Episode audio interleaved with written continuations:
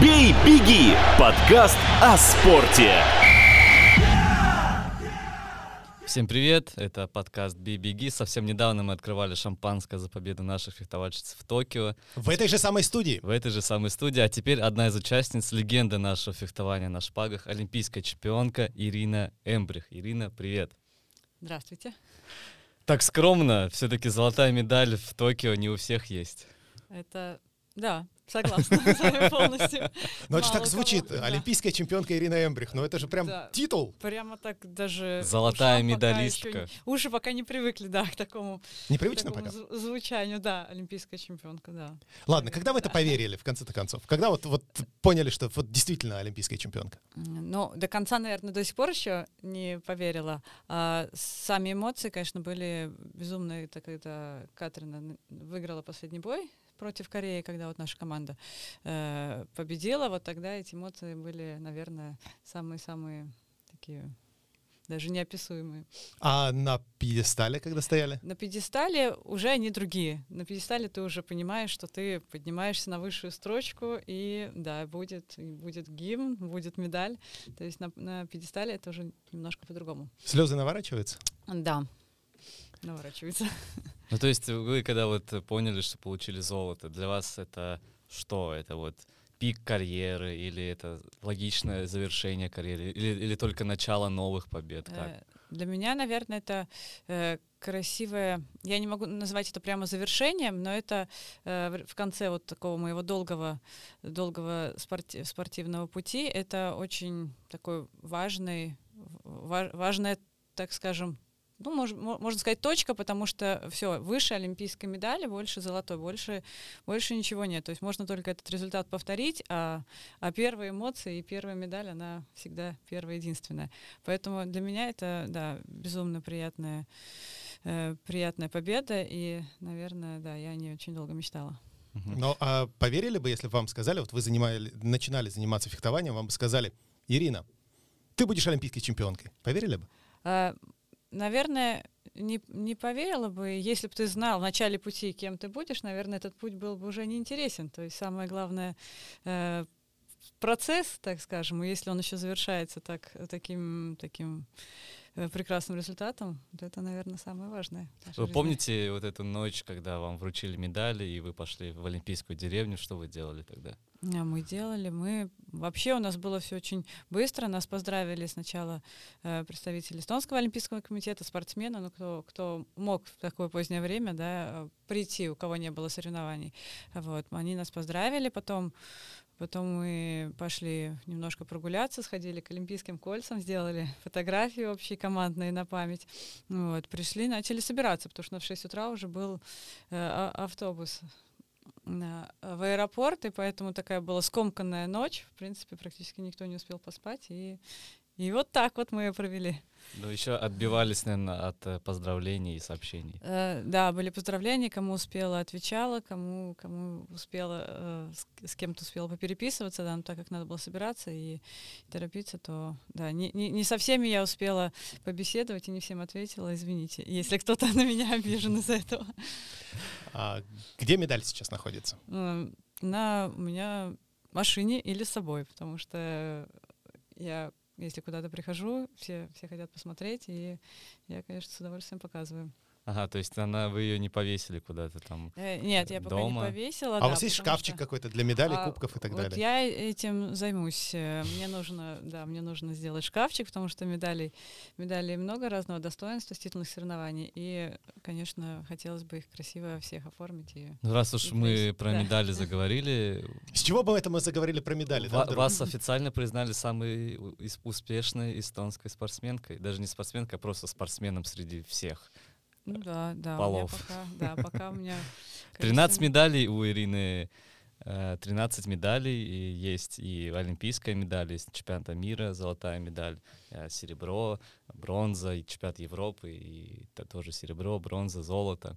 Всего 13 штук, штук и до этого э, только 12 медалей получали э, другие спортсмены. У Юли Беляевой тоже 12, например, медалей. Да, У вас Юля- 13. Да, Юля осталось немножко, и... У она- ещё да, есть, Да, у да, нее есть время. у время. неё- Да, если будет желание, то я думаю... Для она- вас это что-то значит? Это какой-то статус или что Нет, это? для меня это ничего не значит. Для меня просто приятно, что, что были победы и были медали.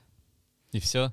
Да, наверное, да. Ну, как-то самооценка должна, наверное, подняться-то уж, когда самый титулованный спортсмен за всю историю Эстонии. Но это, это просто приятно, но ты об этом не думаешь, когда ты фехтуешь. То есть ты фехтуешь ради, ради медали, ради победы, ради эмоций. А, а если уже ты еще становишься самым титулованным, очень приятно. Бонус. Тогда вопрос про эмоции. С какими эмоциями смотрели на соревнования со стороны? Все-таки первые два боя вам пришлось провести на скамейке запасных. Каково это? Э, Это сложно. сложно, потому что, э, во-первых, я раньше в основном всегда фехтовала в основном составе на титульных соревнованиях. Э, вот, и на такой позиции мне, мне было сложнее, потому что это переживание, ты все время находишься в ожидании, когда тебя выпустят. Вместо кого тебя выпустят, в какой встрече. То есть э, спортсмен должен быть всегда готов э, в каждом матче. Поэтому вот перед, каждым, перед каждой встречей мы тренировались, разминались, девчонки со мной э, все фехтовали, чтобы я была готова, не, не, так скажем, не засиделась и не перегорела. Вот. Эрика Кирпу говорит, что э, там запрещены, в фехтовании запрещены обратные замены. Можете пояснить, что это означает? Это означает, что если кого-то ставят фехтовать, Мгм. запасного, э, запасного фехтовальщика, то если вдруг у кого-то из, из э, других членов команды не пойдет, ну, грубо говоря, ему... Получит травму. будет- да, Давайте получит, травму. получит травму, э, будет в каком-то стрессе, не будет получаться, то обратно поменять нельзя. То есть, э, если травма и кто-то действительно не может продолжить бой, то команда или снимается, или ну, да- на, на самом деле я не представляю, как это возможно, как можно колоть человека, который, допустим, с травмой, да, то есть и с одной стороны, и с другой стороны это очень неприятная такая ситуация, ну, была бы, да, поэтому, поэтому в основном тренера, ну, ждут э, до конца, чтобы ми- минимизировать риски, и не было бы вот такой вот неприятной ситуации. То есть до последних микроматчей. Э, ну, в основном, да, в основном пос- на последних боях. Ну, или меняют, если действительно какая-то очень, ну, критическая ситуация, допустим, совсем там в стрессе фехтовальщик, и у него ни- ничего не получается, да, то тогда тоже есть смысл заменить, чтобы, чтобы был какой-то шанс выиграть. Но да, в основном все, все держат как бы последнего фехтовальщика. То- да. Но тут, наверное, до д- конца. два, два момента, что когда ты выходишь э, с замены, ты, может быть, да, свежее, чем твои соперники, потому что ты до этого от- Ирине от- пришлось отдыхал. фехтовать тоже против э, Ну, человека, ну который да, вышел на замену. представь, если бы этого бы не было, да. Но с другой стороны, ты как бы не разогретый, да, ты не в этом вот э, тонусе, не в этом э, а, настроении, да, боевом, что ли. Я не знаю, скамейку показывали, Ирина была в тонусе и в таком настроении там. Нет, я, конечно, понимала, что меня поставят. Единственное, что старший тренер говорил, что будем смотреть, в каком, в каком из мини, из мини-боев, то есть это или предпоследний, или предпредпоследний, ну, соответственно, э, в зависимости, да, от, э, от счета. И, и я, да, я была готова, я знала, что я, я пойду, я настраивалась на Ну, этот бой. Я, я вот э, говорил уже Андрею и в редакции, что для меня э, вы именно вытянули этот э, финал, когда вы вышли с замены, и тогда наша команда, по-моему, проигрывала на пару очков, и вы, когда вы уходили, мы сравнялись. А, одну очко. Да, было одно очко, Одно очко. потом я сравняла, решила, что рисковать я не буду, но, соответственно, Да. противница тоже не... э, Ну, не- про- Просто если вот как зритель смотреть, я не знаю, как там было на самом деле, мне казалось, что тогда немножко психологически мы проседаем, то есть, ну, может быть, чуть-чуть отдаем ини- инициативу соперницам, но вот вы вышли и на таком опыте, на такой психологической именно подготовке взяли и, ну, показали, кто, не знаю, здесь, извините меня, главное в семье. Ну, я дом- э, думаю, что это дало, да, да- дало каких-то сил и, и уверенности нашим девчонкам, что э, я сравняла счет, и, в принципе, все остальное было в их руках, и, и они поняли, ну, чувствовали, наверное, тоже, что мы ну, там, я, я, допустим, э, боролась и не сдавалась, поэтому, наверное, Но как, как, каково, какую роль вообще играет психологическая подготовка э, к Олимпиаде? Да, то есть мы понимаем, и вообще это что, возможно? Да, мы, мы, мы, мы можем накачать мышцы, можем там прокачать ловкость, какую-то координацию, а как вот именно мозг, как псих, с психикой работаете? Э, но у нас э, конкретно там психолога команды нет, но у нас есть личные тренера, кто, кто поддерживает, помогает. Опять же, если внутри команды есть поддержка, э, то, то тебе тоже как-то становится легче, ты хочешь, хочешь за команду биться, бороться, Поэтому, поэтому. У вас же Катрина это... Лехис как бы капитаном считается? У нас нет такого. Или как? Ну, для меня раньше было, раньше я считалась капитаном, потому что, во-первых, я была самая опытная, я всегда заканчивала, практически всегда заканчивала последние бои, вытягивала встречи, девчонки э, на меня надеялись, и поэтому тоже... Э, Не тоже, зря. Э, боролись в середине, и раньше были другие немножко правила, э, э потом правила изменились, внесли такое понятие, как пассивитет э, во время боя, то есть если в течение минуты нет, не, нет уколов, то противник получает сначала, то есть та команда, которая проигрывает, она получает желтую карточку, и если в течение следующей, последующей минуты не будет опять нанесен укол, э, то команда получает штрафное очко. То есть не, нельзя сидеть все время в обороне или расходиться и не вести поединок. Поэтому э, сейчас э, матчи стали более напряженными, и их нельзя закончить таким образом, что противники разошлись и дали возможность фехтовать следующим. То есть ты должен довести все эти три минуты матча до конца, либо по счету. То есть если счет э, доходит до, до ну, нужного, так скажем, да, то есть мини-матч заканчивается э, конечным счетом, либо по времени. Вот. Раньше было правило, что можно было разойтись, то есть если оба противника не хотят фехтовать, они салютовали друг другу, и судья останавливал боль, и бой, и противники расходились. То есть получалось, что много ответственности ложилось, э, там, грубо говоря, на, на того, кто фехтует последний бой, если в середине все отказываются фехтовать. Такое тоже было возможно? Такое было, да, такое было возможно, такое было даже на, на чемпионате мира, когда мы выиграли чемпионат мира в команде. Первая встреча была, ну, одна из встреч начальных была э, с Германией, и э, все э, и соревнования проходили в Германии. То есть мы подумали, что если противники будут э, не будут, так скажем, нас прессовать активно, да, э, то мы постараемся уйти на, на пассив. И у нас э, бой закончился со счетом, ну, грубо говоря, там 16-15 командная встреча, потому что все ну, девчонки э, не фехтовали, немки не фехтовали. И и все расходились, расходились, и все осталось на, на, пос, на последний бой, да. И, и вот, вот, вот раньше был... Извинилась. Была, ну, да, а, а все-таки а вы как-то читаете какие-то специальную литературу, книги или как а. готовиться вообще психологически к Олимпиаде, самым важным играм вообще Ну, такой прямо книги, как подготовить себя психологически к Олимпиаде, нет, но, в принципе, э, психология фехтования, такие книжки есть, и их э, можно почитать для того, чтобы для себя, может быть, найти подходящие, ну, там, там в принципе, все в виде советов, да, и каждый спортсмен смотрит, что ему, uh-huh. что ему больше подходит, но, э, да, такие книги есть, и, да, стоит. Um, фехтование на саблях. Сборная Российского Олимпийского комитета в финале uh, Позднякова, Великая, Никитина. Отличная команда. Выступают, берут золотые медали. Запасная не выходит ни на одной из uh, стадий соревнований. Остается без медали. Два вопроса. Первый. Справедливо ли это вообще правило, что запасной не получает медали в случае, если он не выходит на дорожку? И второй, можете ли вы, могли ли вы представить такую ситуацию в сборной Эстонии? А, для меня несправедливо. И я считаю, что все фехтовальщики сборной, они, которые попадают на Олимпиаду, они достойны э, участвовать и получить ну, э, неважно, это место, либо, либо это медаль, то есть, э, то есть, чтобы они не были пустым, так скажем, местом, да, потом на, на Олимпиаде. Э, и в Эстонии, но у нас такого вопроса, я думаю, не стояло, чтобы не, не, не выпускать, неважно, кто бы, кто бы не был у нас в команде, э, потому что лучше, мне кажется, четыре серебряных медали, чем три золотых. Это, мне кажется. Супер. Андрей, как, как раз твоя цитата просто. Ты тоже так, точно Мне так тоже же так сказал. показалось, да. Я просто не знаю, каково вот этой спортсменке, которую так и не выпустили, и в итоге как бы команда-то радуется, а она-то получается, что не что особенно. совсем не радуется. То есть, но я, я, мне было бы, наверное, психологически очень тяжело, если бы я получила медаль, а человек, с которым мы вместе тренировались и готовились, и он бы не получил, можно сказать, по...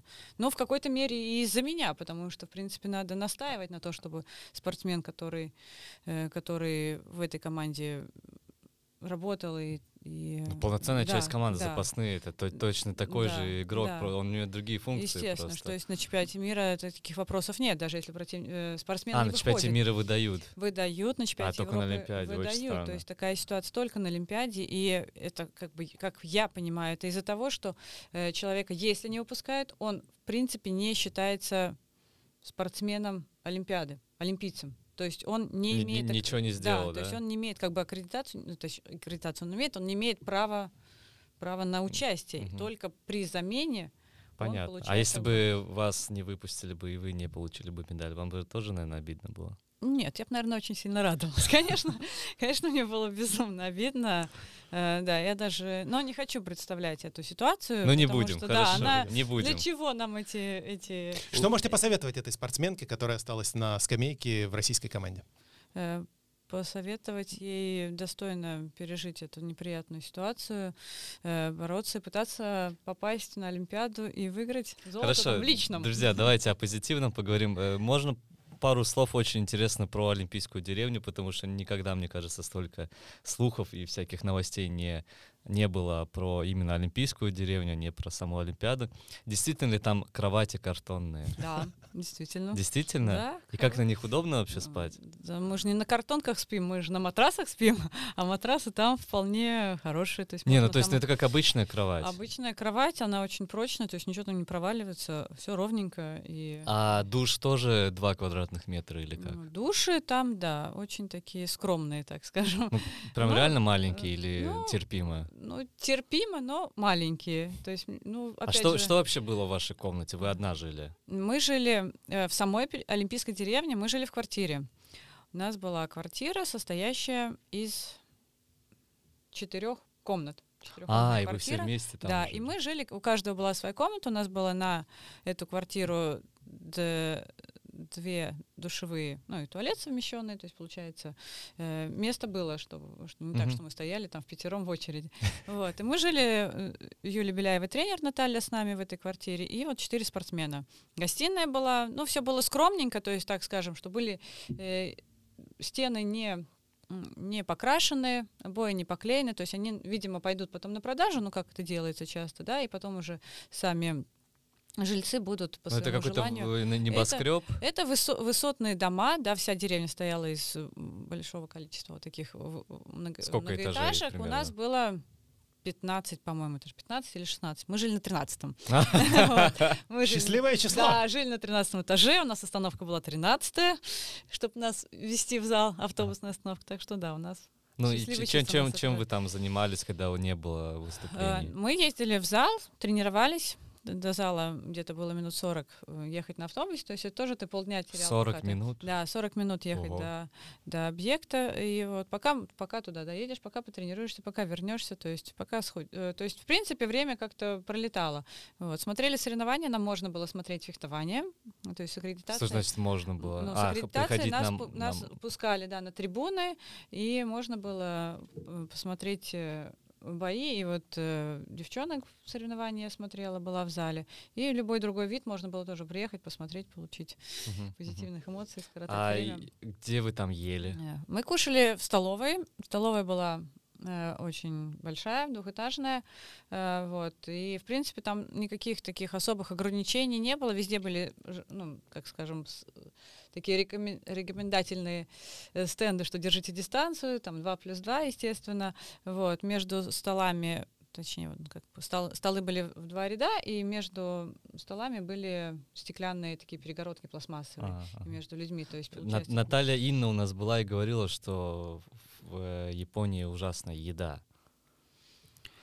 Как вы оцените, Нет, еда чем вас была- кормили там? Еда была очень разная, разная кухня, то есть можно было, в принципе, найти себе... Ну, то есть там не так, что рис на завтрак, обед и ужин? Нет, нет, нет, мне, мне понравилось, очень хорошее питание. То есть было. европейская еда есть тоже. Европейская была, и японская была, то есть можешь суши, можешь пиццу, можешь пасту, можешь... Но это все э, как бы бесплатно для вас было. Естественно, это все бесплатно, и приходил, ел в любое время, то есть это в этом плане, А, как, как везде. Ну, то есть это не Это- как там на 15 минут можно выйти из номера, как вот мы читали, московских А, журналистов. Да, да. У олимпийцев Просто по-другому журналисты, да, приезжали, там карантин, и их реально выпускали на 15 Ну, минут. я только, слышала, да, что журналистам немножко было сложнее вот, в Ну им корону. же не выступать Э, все-таки. Так им не Да, да, надо. да, медали не завоевывать.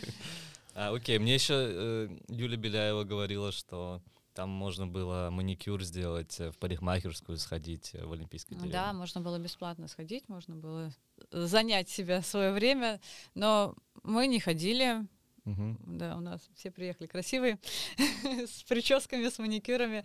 Вот. Я, ну, я не, стала сама тоже рисковать, потому что, ну, я считаю, что нет смысла, мало ли тебе сделают неудачный маникюр, например. То есть прическа может быть как-то еще Скроется за шлемом, да? За маской можно спрятать. Вот. А если, не дай бог, там будет какая-то, э, что-то будет, там начнет воспаление какое-то, не дай бог, да, и потом все-таки руки это наш, э, наш рабочий инструмент, поэтому нет, лучше, лучше не, не рисковать, а ну, е- Чё- е- чё да, ещё спортсмен- можно было там делать? Спортсмены ходили, э, красоту наводили, что еще? В кино ходить, я не Э, знаю, нет, кино у поиграть в было, бильярд. в кино у нас нет были были и тренажерные залы где-то на помещении э, на на территории э, вот олимпийской деревни но в принципе мы никуда не ходили потому что мы приехали говорю тренировки у нас Мгм. был телевизор можно было смотреть все виды спорта Что-то Окей. удалось посмотреть? по телевизору ну мы смотрели наших э, ребят с Иуды- Пловцов, плав- наверное, да. мож- ну, всех пловцов можно было смотреть. То есть на каждый, на каждый вид спорта было несколько каналов. То есть там буквально вот если фехтование говорить именно, да, то если фехтуют четыре дорожки, то четыре канала, каждый, каждый канал показывает отдельно дорожку. То есть ты можешь Мгм. посмотреть э, любой матч, который ты захочешь. Также и в плавании, также спортивная гимнастика. То есть там отдельно снаряды можно, можно смотреть, болеть. И э, За время- кого вы э, особенно переживали? Может, за какой вид спорта? Э, ну, я, я не могу сказать, что я там, ну, естественно, наш, э, за наших эстонских спортсменов, так скажем, сопереживала, смотрела, вот когда, когда было, было время, э, вот. А в принципе мне нравится смотреть, баскетбол нравится смотреть, спортивную гимнастику нравится смотреть, то есть э, такие, э, такие Мгм. виды. Вы же сами занимались гимнастикой, правда, художественной. Да, я занималась художественной гимнастикой, э, да, наверное, до 12 лет. Поэтому, да, поэтому мне она нравится как вид спорта.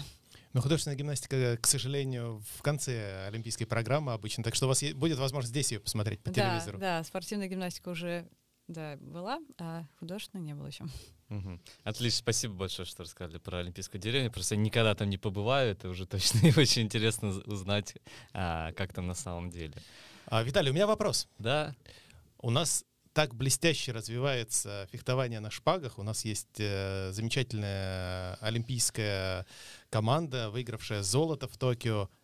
А, в мужском фехтовании вот был Николай Новоселов, да, который тоже довольно много медалей собрал. А фехтование в других видах — сабля, рапира. Как с ним быть?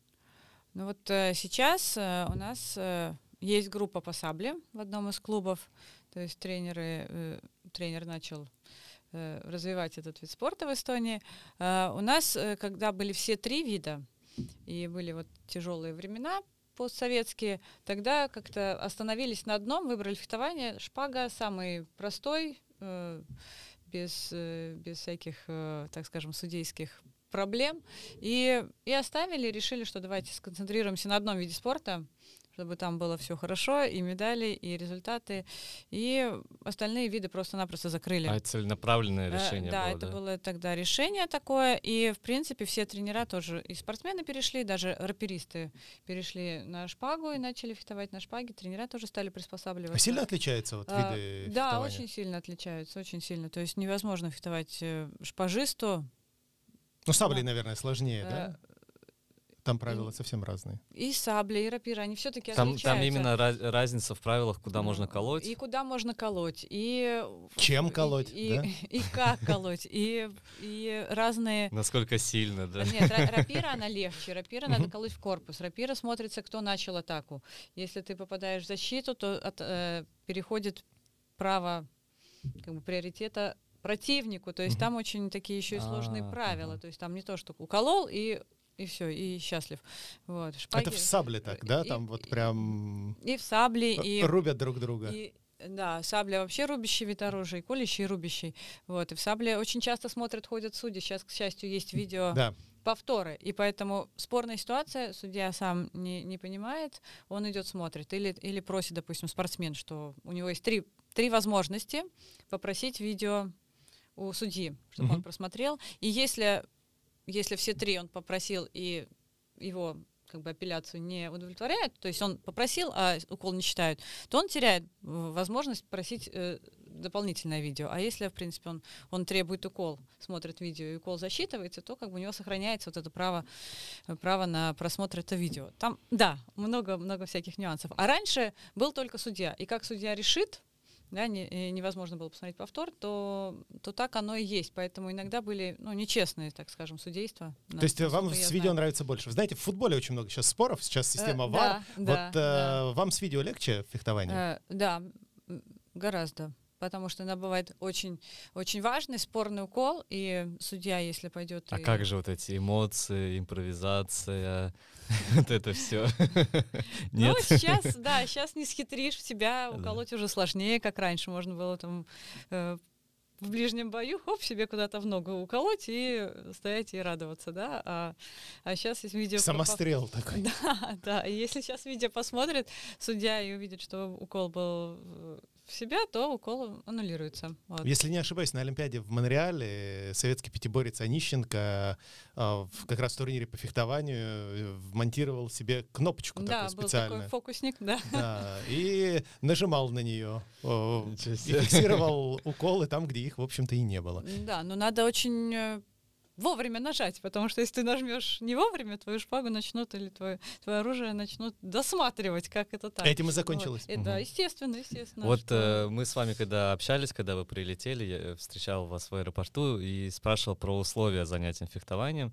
И то- вы ответили, что только совсем недавно вот построили э, на Сыле э, спортивный зал для комфортного занятия фехтованием, а до этого приходилось заниматься в тех залах, где зимой холодно, летом жарко. Как вот только совсем недавно начали деньги вкладывать в этот вид спорта а, или, или что? А, Ну, наверное, не было таких больших проектов. То есть Сыля, Сыля уже был давно в планах построить, и фехтовальный зал... Я, я помню, сейчас, секундочку, у меня Да. брат пошел в школу, обещали на Сыле построить зал. Он закончил школу, еще не построили этот зал. Да, так и есть. Поэтому, к сожалению, да, к сожалению, иногда приходится долго, долго ждать.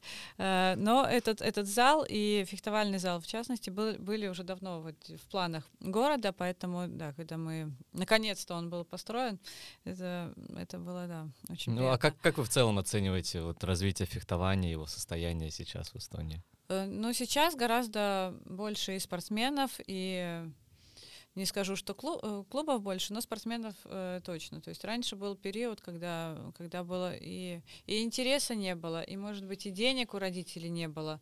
Э, Вот. Результатов тоже не было. И как Ну, наверное, поэтому интересов не было. А сейчас вы выиграли золотую медаль. И... Все, все к одному, один к одному. И когда вот э, Эстония стала показывать э, хорошие результаты, начались медали, и регу- регулярные медали, по- э, стали родители смотреть, и дети, и если идешь в школу, допустим, как-то рассказывать про фехтование, иногда приглашают, вот, то дети Мгм. сами А связываются. дорого вообще родители. заниматься фехтованием? А, Но все зависит от, э, от клубов. У каждого, каждый клуб ставит свою, свою э, цену, да, на, на- Ну, примерно за в месяц сколько нужно Э, отдавать за ребенка? Ну, от, в основном всегда от 40 евро. В месяц? В месяц. И, соответственно, э, какие-то клубы предоставляют форму временную, да, на, на, на начале, э, на начальной стадии занятий, а какие-то клубы хотят, чтобы ты приобрел форму, ну, сразу. То есть тогда родителям, наверное, это немножко сложновато. То есть форма, Дорого?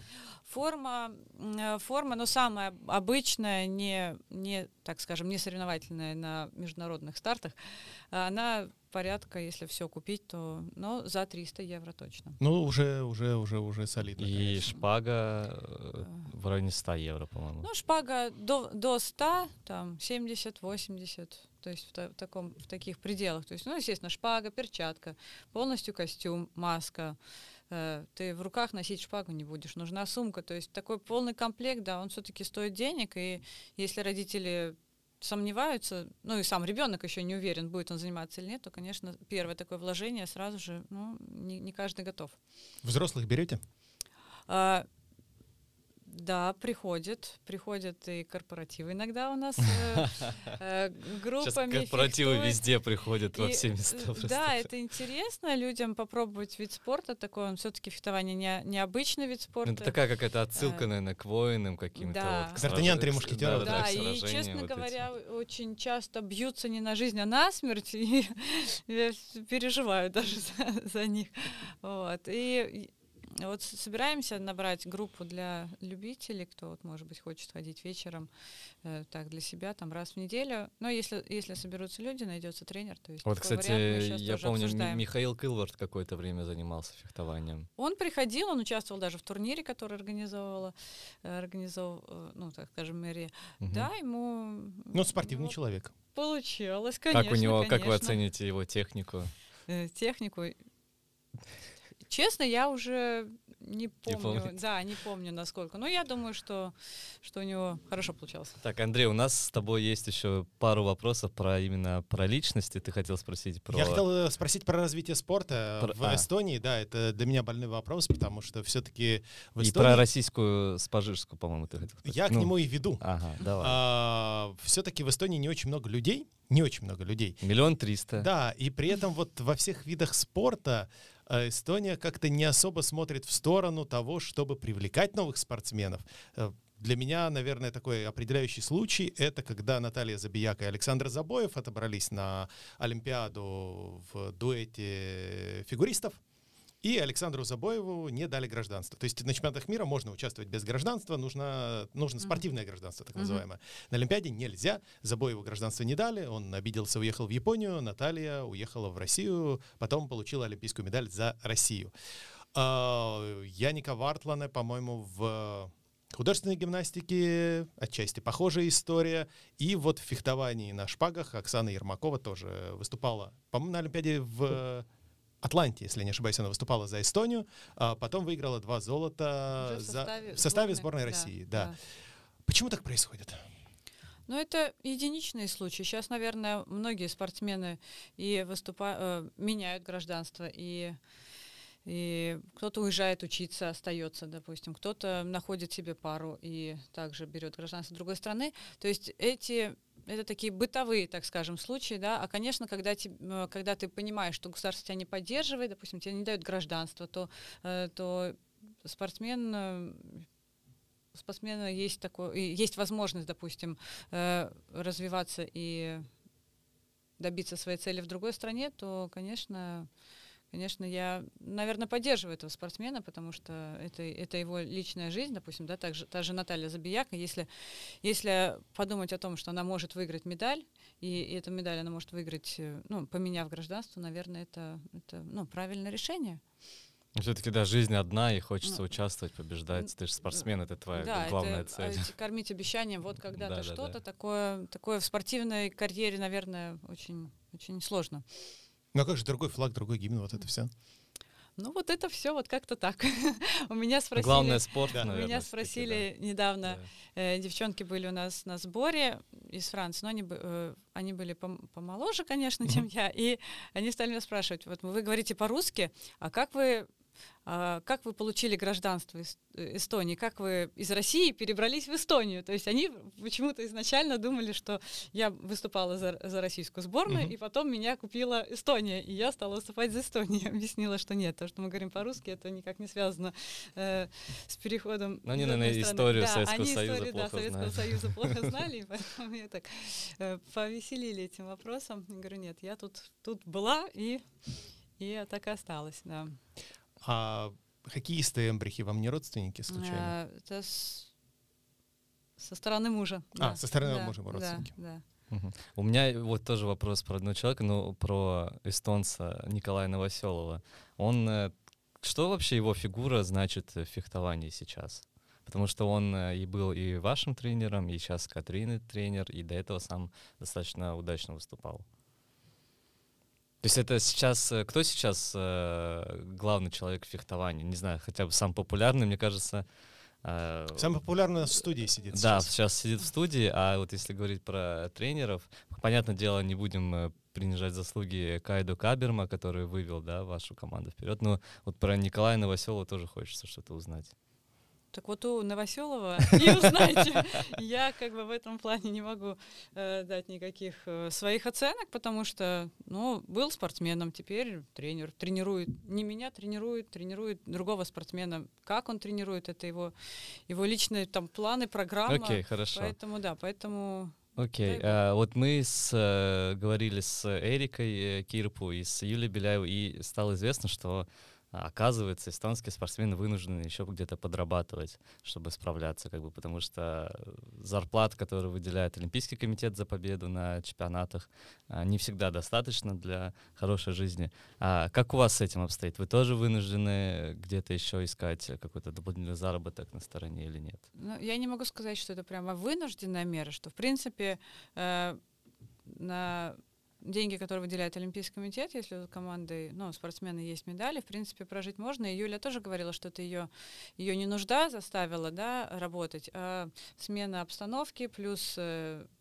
тот момент, чтобы не потерять э, квалификацию, чтобы быть, ну, чтобы дип- диплом сохранился. В принципе, я могу сказать для себя, что э, мне было тоже, наверное, важно начать работать тренером в, тот, пе- в определенный период, потому что я была зациклена в фехтовании.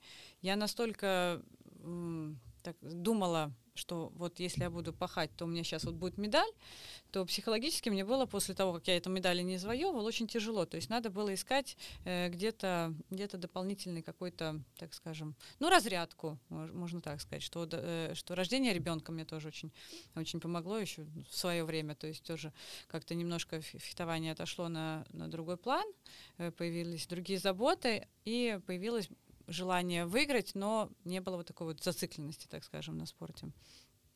То есть вы нигде не, кроме тренерской работы, ничем еще не занимаетесь? Ну, мне хватает, Хватает. и тренерской работы, и своих поездок, да. Я в свое время закончила э, Таллинский технический университет, но по специальности работа не пошла, потому что ушла в декрет, и, а после этого На кого Э, закончили? я химия, охрана окружающей среды я закончила. Ого. Да. Почему именно такой выбор? А мне нравилась химия, мне было это интересно, и надо было куда-то идти, и я решила Ну, Почему бы не на химика пойти, Э, да? Да, вот. Но я не хотела работать. Самое интересное, что я, я не хотела работать э, с детьми. То есть я поступила еще в ПЕД, поступала на учителя, и как-то сомневалась, хочу ли я. Что-то мне казалось, что дети это не мое. И вот в результате получилось, что я э, работаю тренером, да, закончила. По сути, с вообще, детьми, да, работаете? Да. А нет желания там вот приехали на какое-нибудь новое место, не знаю, в Олимпийскую деревню, пробы воды взять или какую-то экологическую обстановку оценить? А, Проба воды. Нам сказали, я верю японским жителям, они сказали, у нас прекрасная вода, можно пить из-под крана, но, да, pH не измеряла. Окей, э, какие планы? Планы на сегодня или долгосрочные? Можно и на сегодня, и долгосрочные. Сегодня тренировки у детей. Да, еще дать одно интервью. Долгосрочные. У нас начинается, надеюсь, что сейчас вот э, э, не будет таких жестких ограничений, как в прошлом году. Будут детские поездки, соревнования. То есть сейчас надо будет ехать в лагерь с детьми э, на 10 дней в августе. Вот. Потом начинать групповые тренировки с сентября. И ставить уже цели детям нашим, чтобы они хорошо выступали и радовали нас медалями. А какие планы у Ирины Эмбрих, как у спортсменки? Ирина Эмбрих сейчас отдыхает, немножко начнет тренироваться, потому что все равно, э, ну, заканчивать или, или делать большие паузы ну, я не могу. Это просто уже в крови занятия спортом, тренировки, поэтому, поэтому я думаю, я расклеюсь, если я не буду ничего делать и не буду физически себя нагружать. А, Я сейчас выдам нашим слушателям небольшой секрет. Мы с Ириной соседи, живем недалеко друг от друга, и периодически я Ирину вижу с собаками на улице. Но про этих собак ничего не знаю. Ирин, рассказывайте. Ну вот у меня э, моя собака Золотистый ретривер, к сожалению, вот э, в этом году ее не стало. Э, вот, у меня и была у меня собака, точнее, я ее беру периодически. Вот, я э, занималась, э, так скажем, социализировала э, собачку, которая, из которой должна будет стать э, поводыри. То есть такая ситуация, что э, они э, собакам поводырям нужна передержка, то есть их нельзя обучать сразу же, как только они э, появляются на свет, то есть сначала они должны наиграться, потом они должны социализироваться, и только потом для них э, необходимо обучение. И вот этот период, когда они должны играть, э, кататься на трамваях, видеть людей, слышать шум, вот этот период э, для них очень важен, и так как нету, насколько я понимаю, э, финансирование ограничено, то эти, этих собачек отдают в семьи, кто готов ее немножко воспитать и потом с ней расстаться. И вот у меня такая собака жила, и, так скажем, я на нее тратила много своего времени, но я так люблю очень животных, собак, то мне было очень здорово. Okay. Когда будет э, следующий чемпионат мира или чемпионат Европы, потому что мне теперь тоже хочется смотреть фехтование и следить за эстонскими да. спортсменами. Чемпионат мира будет в следующем году, то есть чемпионат мира он проводится каждый год, э, и чемпионат Европы. В этом году его не было, также он по плану обычно летом, и его перенесли на сентябрь или октябрь, если вот все этого будет. года. Этого года, да. То есть если будет э, все в порядке и его не отменят, то вы следующий... будете участвовать? А я еще об этом не думала на сто процентов не могу сказать, но в принципе это очень близко. На самом деле это буквально месяц-два и уже опять титульные соревнования, а, поэтому у нас да, у нас э, таких э, долгих перерывов нету. И если спортсмен хочет э, начать сезон э, с первого соревнования, то, в принципе, у нас октябрь-ноябрь уже начинаются первые турниры. Первые турниры это сначала сателлит, они такие не самые, так скажем, серьезные старты, а, а этапы Кубка мира начинаются уже с ноября месяца. То есть, если кто-то кто-то из спортсменов хочет отдохнуть, то вот Август, сентябрь это лучшее это, время. Это лучшее время и единственное, да. А, все тогда. Не будем мешать отдыхать. Да, спасибо большое, Ирина, что пришли к нам. Спасибо большое за эти эмоции, которые вы подарили нам а, неделю назад, когда выступали в Токио. Мы смотрели все редакции, и я впервые увидел, чтобы все редакции, и эстоноязычные, и русскоязычные, объединились так и в едином порыве болели за одну эстонскую команду. Да. Все-таки иногда у нас такое разделение бывает, здесь никакого разделения не было. Спасибо вам за это. И вам спасибо, что пригласили. А, с вами была Ирина Эмбрих, олимпийская чемпионка, Андрей Шумаков, меня зовут Виталий Бесчастный, и до новых встреч, пока-пока. «Бей, беги» — подкаст о спорте.